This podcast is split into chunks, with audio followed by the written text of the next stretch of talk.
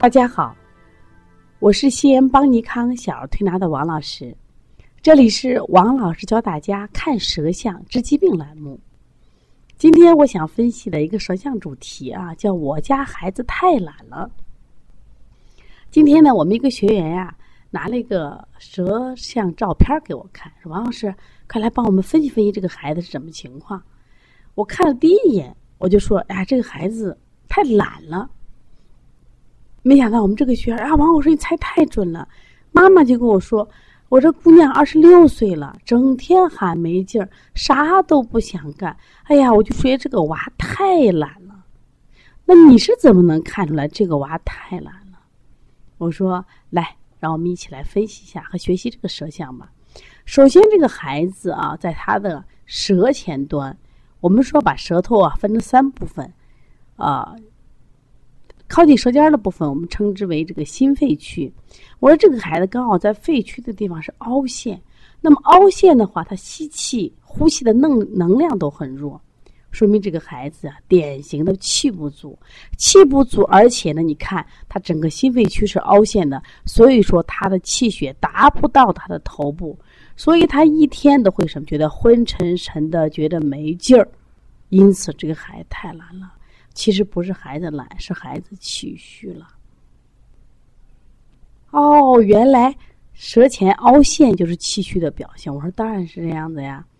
另外呢，我说这个孩子呢，其实脾气也不小，虽然气虚呀，为什么？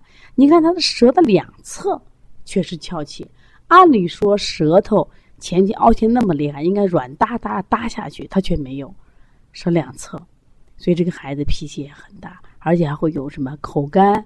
口苦，爱生气的感觉啊，就是就是这个孩子了，因为找对象也不太顺利，工作也不顺利，在家待着，所以说呢，这个孩子就会出现这一系列的症状。另外，这个孩子还有个明显的，就是觉得嗓子眼儿有个东西堵得很。我这个堵得很啊，如果拍片啊，确实没有东西，也不是因为什么啊，扁桃体肿大呀，或者咽喉壁淋巴肿大。那这个堵得很，实际上我们就叫梅核之气，或叫梅核之气。所以梅核之气是肝气郁结，因为在我们的这个咽喉壁啊，咽喉有一条这个肝经的络脉循经，所以这个地方呢出现肝气郁结，你就会有什么呀？啊，老觉得堵着，实际上是什么呀？是气结的象。我说这个孩子呀，他既有这个气结，又有气虚，所以说你要调理的时候，一定要把气结调开。另外，我们看这个孩子的舌头，其实你看蛮水润的，很水润，但是他有一个很大的症状，就是他睡眠相当的不好，而且经常出现这种心悸，就心跳的好过快或者心慌的感觉。那么这我们可以考虑啊，他有心阴不足的象。你看本个舌头呀，这个地方凹陷，气血供不上呀。那么另外，你发现他那个舌头是不是平舌？其实平舌正是心阴不足、心气不足的一个象。另外，这个孩子还有一个特点，叫是喝了水啊不解渴，咱们就讲了饮不解渴。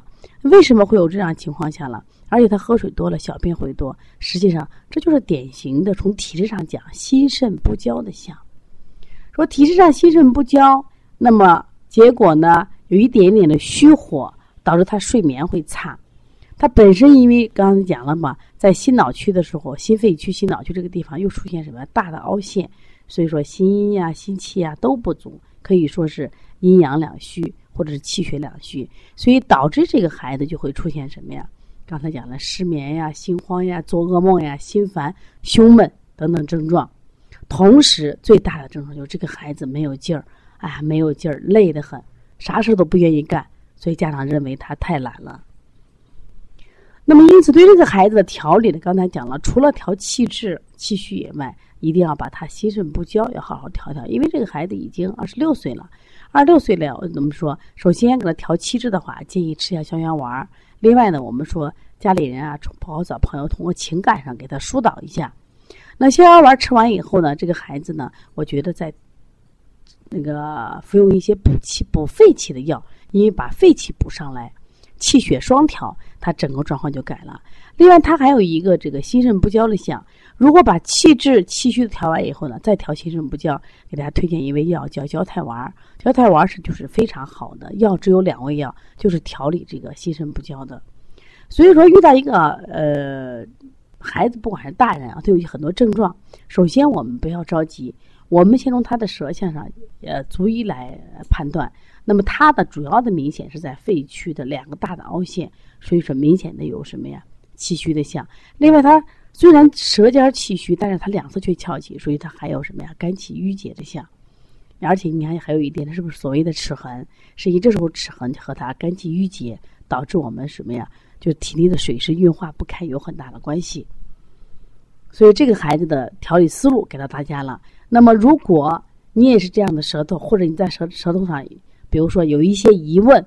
或者你说我在调理过程中经常遇到一些孩子调不出来，不会调，没有好的思路，那这个时候呢，可以跟王老师学学舌诊。我们八月八号舌诊课就要开课了。